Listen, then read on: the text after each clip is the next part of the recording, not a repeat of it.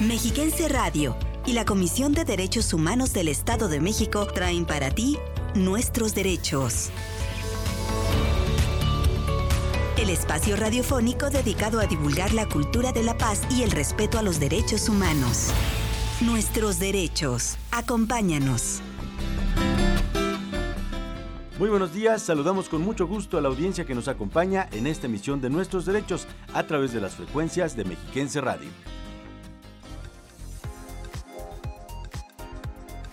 En este día de la lucha contra el cáncer de mama, la instructora certificada de la Secretaría Ejecutiva de la Comisión de Derechos Humanos del Estado de México, la licenciada Venus Xochitl Araujo Millán, nos informa sobre el derecho a la salud y las acciones de prevención contra esta enfermedad. Compartiremos algunas de las noticias más destacadas de la semana en materia de derechos humanos en la entidad, en el país y en el mundo les presentaremos nuestro espacio de ética en el servicio público. Y conoceremos a Dolores Correa y Zapata en la sección Voces del Feminismo. Ella fue la fundadora de la revista científico-literaria Mujer Mexicana, además de poeta y defensora de las causas de las mujeres a finales del siglo XIX. Les invitamos a quedarse en sintonía de Mexiquense Radio para conocer y reflexionar sobre nuestros derechos. Comenzamos. CODEM informa. Estatal. A través de la visitaduría itinerante, la Comisión de Derechos Humanos del Estado de México acerca sus servicios a la población en las comunidades más alejadas de los centros urbanos de la entidad. Con esta visitaduría se lleva a una oficina móvil en la que personal especializado brinda orientación y asesoría jurídica inicia quejas por la posible afectación a derechos humanos de mujeres y hombres de cualquier edad, de ser el caso, deriva a las personas a la instancia adecuada, realiza gestiones con las autoridades que corresponda y distribuye material informativo sobre derechos humanos. Nacional. Asegura el representante adjunto de la Oficina del Alto Comisionado de las Naciones Unidas para los Derechos Humanos en México, Jesús Peña Palacios, que el actual mecanismo de protección para las personas defensoras de derechos humanos y periodistas no es suficiente para garantizar su seguridad, mientras continúe la impunidad. En la mayoría de los casos documentados, informó, existen personas servidoras públicas responsables de agresiones y eso hace que se normalice la impunidad y aumenten las violaciones contra quienes protestan, critican, cuestionan o informan. Abordar este reto, dijo, requiere de una política pública integral desde la perspectiva de los derechos humanos. Internacional. El Consejo de Derechos Humanos de las Naciones Unidas reconoció oficialmente como un derecho fundamental el acceso a un medio ambiente limpio y saludable, sumando formalmente su peso internacional a la lucha mundial contra el cambio climático y las dificultades que ha generado. La votación fue aprobada con un amplio apoyo, a pesar de las críticas de representantes de algunos países como Estados Unidos y Reino Unido, por lo que el derecho a un medio ambiente sano es ya reconocido como derecho humano.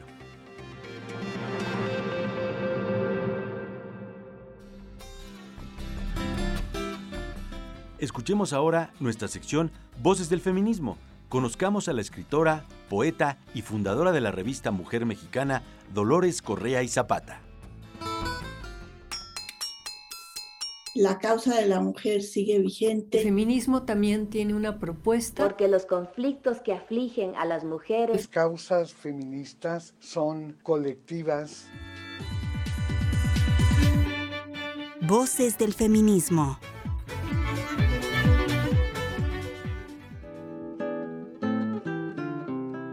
¿Por qué no tiene la mujer derecho de abarcar con la luz de su mirada los misterios que al sabio se revelan y al ignorante la creación le guarda? Fragmento del poema La mujer científica de Dolores Correa y Zapata de 1886.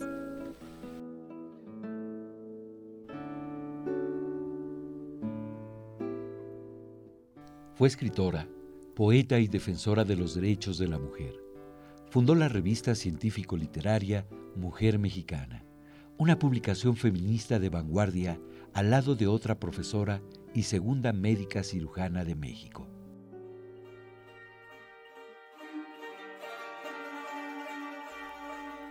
En 1904, formó parte de la primera asociación feminista de México que tuvo sus orígenes en la Escuela Normal de Profesores. Esa sociedad, conocida como Protectora de la Mujer, reunió a una generación de escritoras, maestras, y mujeres atípicas para los roles que la sociedad de su época exigía, como Mercedes Castorena, Severa Arostegui y Luz F. Viuda de Herrera.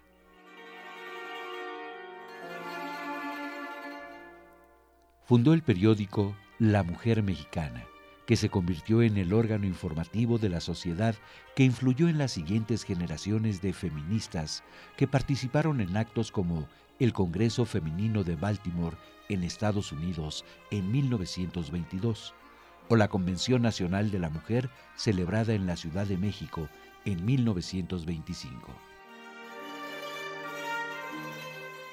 Escribió textos de carácter progresista como La Federación y la Escuela, La Obrera Mexicana, El Desayuno de la Obrera Luz, El Trabajo, El Obrero Mexicano y La Guerra y la Paz.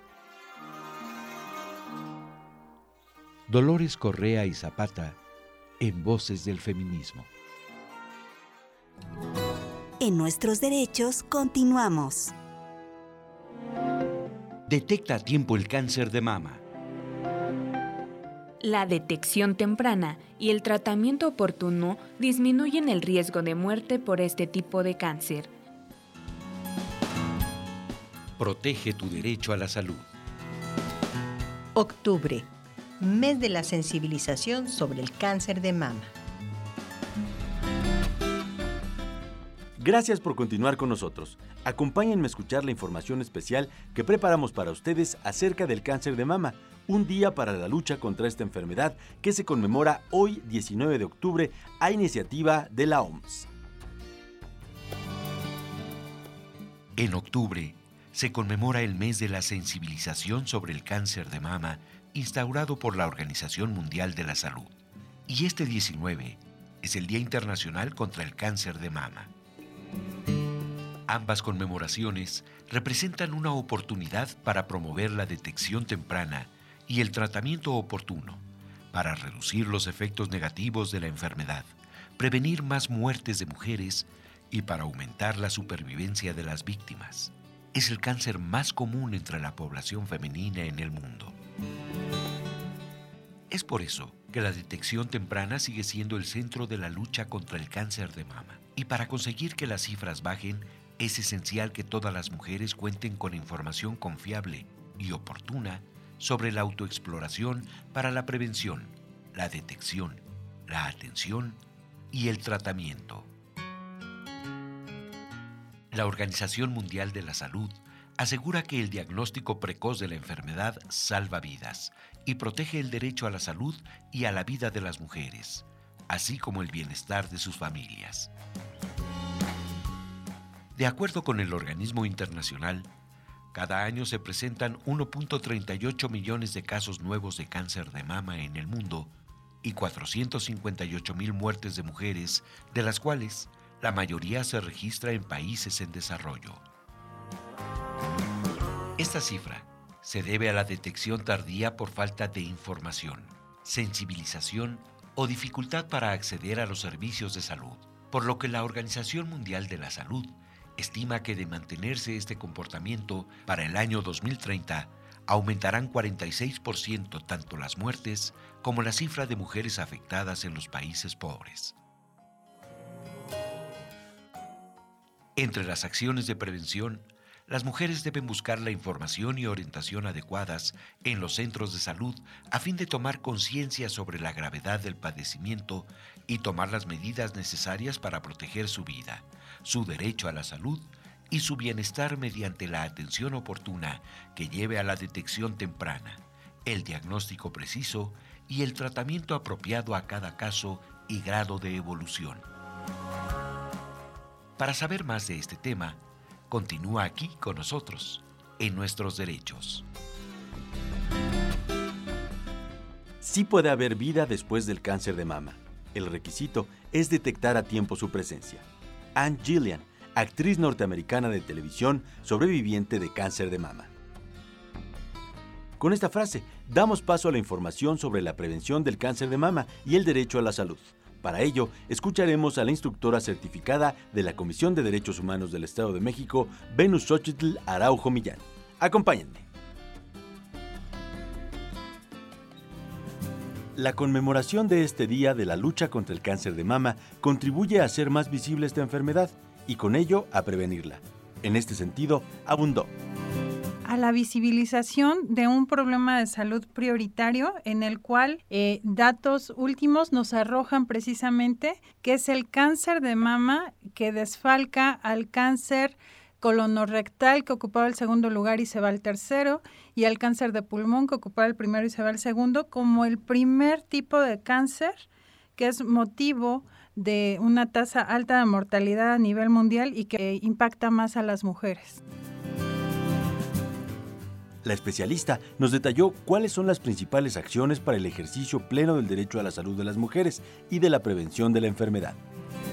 El Estado, en sus órdenes de gobierno, tanto en lo federal, estatal como en el ámbito local, que es lo municipal, deben implementar políticas públicas eficaces, eficientes, sobre todo pues en cuestión del servicio de salud para la detección oportuna, la prevención, el diagnóstico, el tratamiento e incluso los cuidados en, en este sentido. Sin embargo, hay una corresponsabilidad para ejercer estos derechos de nosotras como mujeres en el autocuidado. ¿En qué sentido? En entender que el derecho a la información es básico para aprender que a partir de los 20 años de edad tengo que hacer una autoexploración. Esto es muy sencillo desde casa.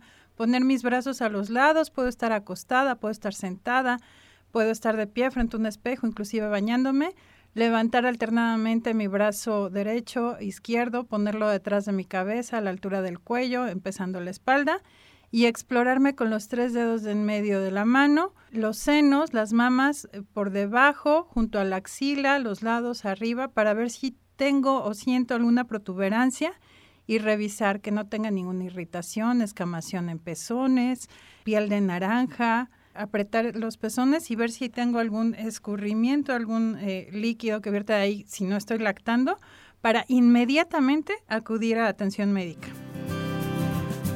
Respecto a las aportaciones de la Comisión en cuanto a la protección del derecho a la salud y en materia de prevención de la enfermedad, dijo, pues aquí hay un papel muy importante de este organismo defensor de derechos humanos que también es prioritario, conozca a la sociedad en general, pero primordialmente a las mujeres, ¿no? Hablando de una perspectiva de género en el problema. Cuando la atención no se da en un trato digno, que también es un derecho humano, o bien en el peor de los casos es una atención que se niega por parte de una institución de salud. Porque no solamente se va a violentar, ya decíamos, este derecho al trato digno o el derecho a la salud, sino también el derecho a la vida. Insisto, este problema es en un gran índice de mortalidad. Al año a nivel mundial hay un millón de mujeres que van a ser detectadas con cáncer de mama y de estas el 55% desafortunadamente va a morir. ¿Qué países se van a más afectados? Pues los que tenemos, incluyo nuestra nación, bajos o medianos recursos.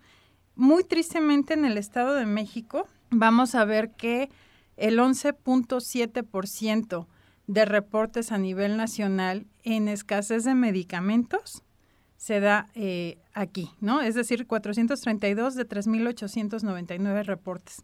Aquí hay deficientes tratamientos que evidentemente están violentando el derecho a la salud. En su carácter de instructora certificada de la Comisión de Derechos Humanos del Estado de México, explicó. Lo que hace primordialmente la Comisión de Derechos Humanos del Estado de México como organismo protector es eh, iniciar alguna queja cuando esta atención es negada o no hay un trato digno, pero también en cuestión de la información. Se han llevado antes de la pandemia pues campañas donde iban los servicios de salud a diferentes comunidades de, de los distintos municipios que abarca este territorio para llevar estos servicios a la gente que más lo necesita. Entre ellos, obviamente, esto en cuestión de prevención del cáncer de mama y también damos pláticas de sensibilización.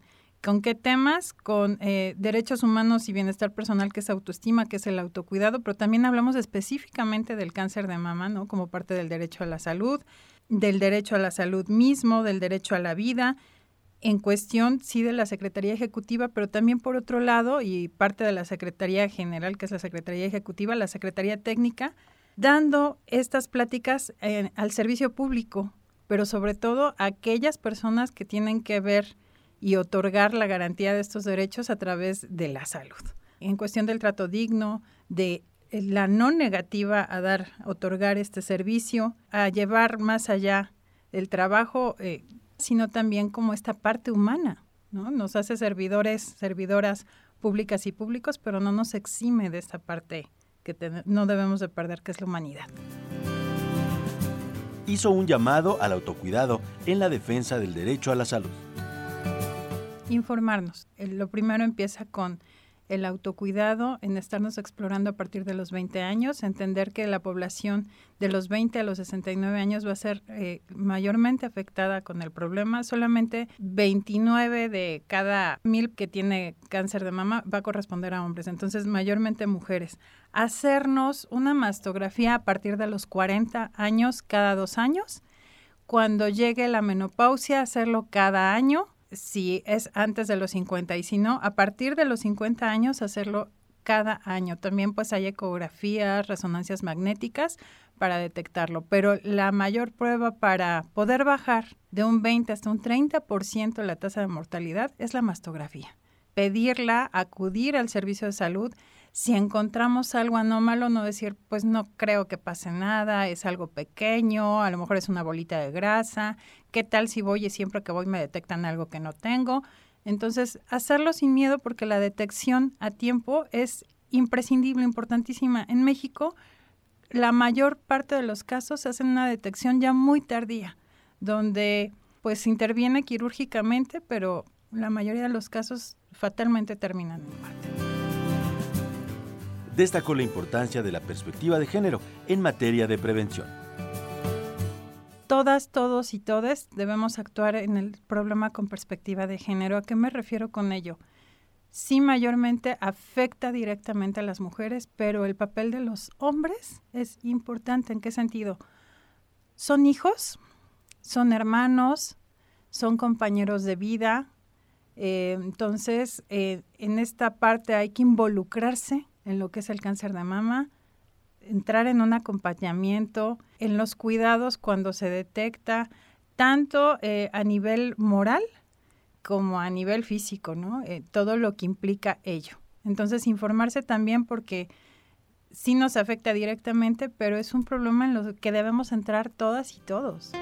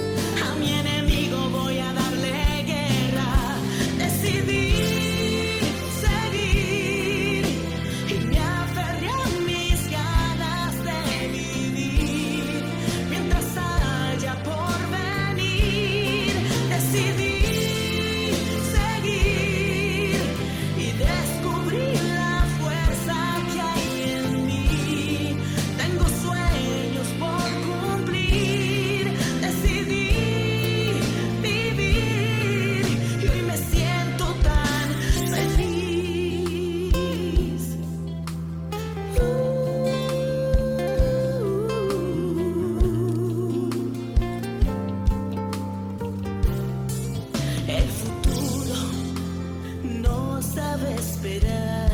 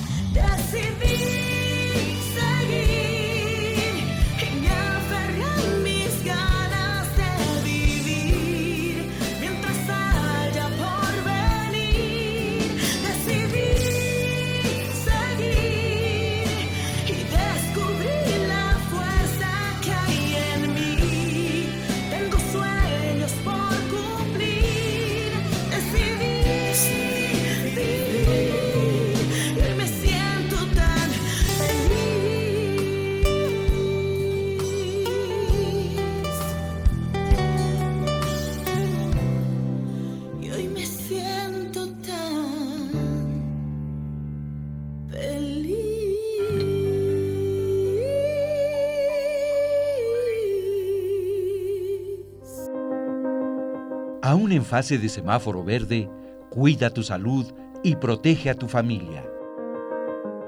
Sigamos atendiendo las medidas sanitarias para evitar contagios de COVID-19. No bajes la guardia. Si te cuidas tú, nos cuidas a todos. Ya estamos de regreso. Ahora les presentamos nuestra sección de Ética en el Servicio Público. Escuchemos. Cooperación. Disciplina. Respeto. Integridad. Ética en el servicio público. Código de conducta. En palabras del trompetista estadounidense Winton Marsalis, la ética es más importante que las leyes. Una de las acciones más relevantes de la política de integridad de la Comisión de Derechos Humanos del Estado de México es la profesionalización en materia de ética e integridad a personas servidoras públicas, con el fin de recordarles que lo que opaca, denigra y enferma a las instituciones de servicio público es la corrupción.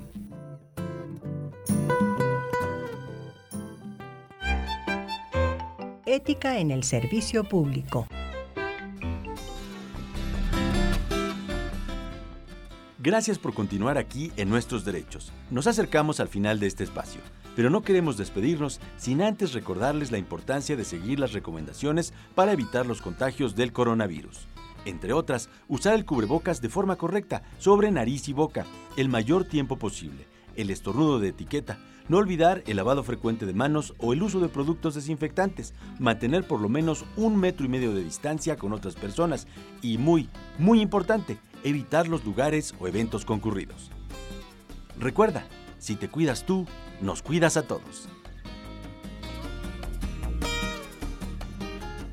Amigas y amigos, recuerden que estamos a sus órdenes en el 800-999-4000, así como en la página www.codem.org.mx y en las redes sociales más populares donde nos pueden encontrar como Codem Oficial.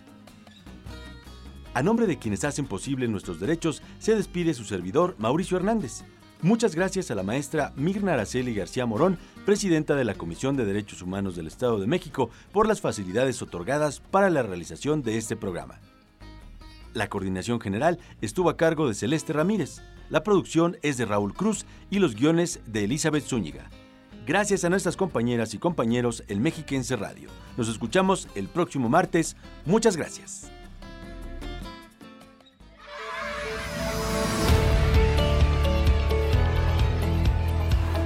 Respetar los derechos de los demás y hacer que respeten los tuyos es la forma de vivir en paz y con dignidad. Conoce tus derechos. Defiéndelos. Y no te pierdas la próxima emisión de Nuestros Derechos.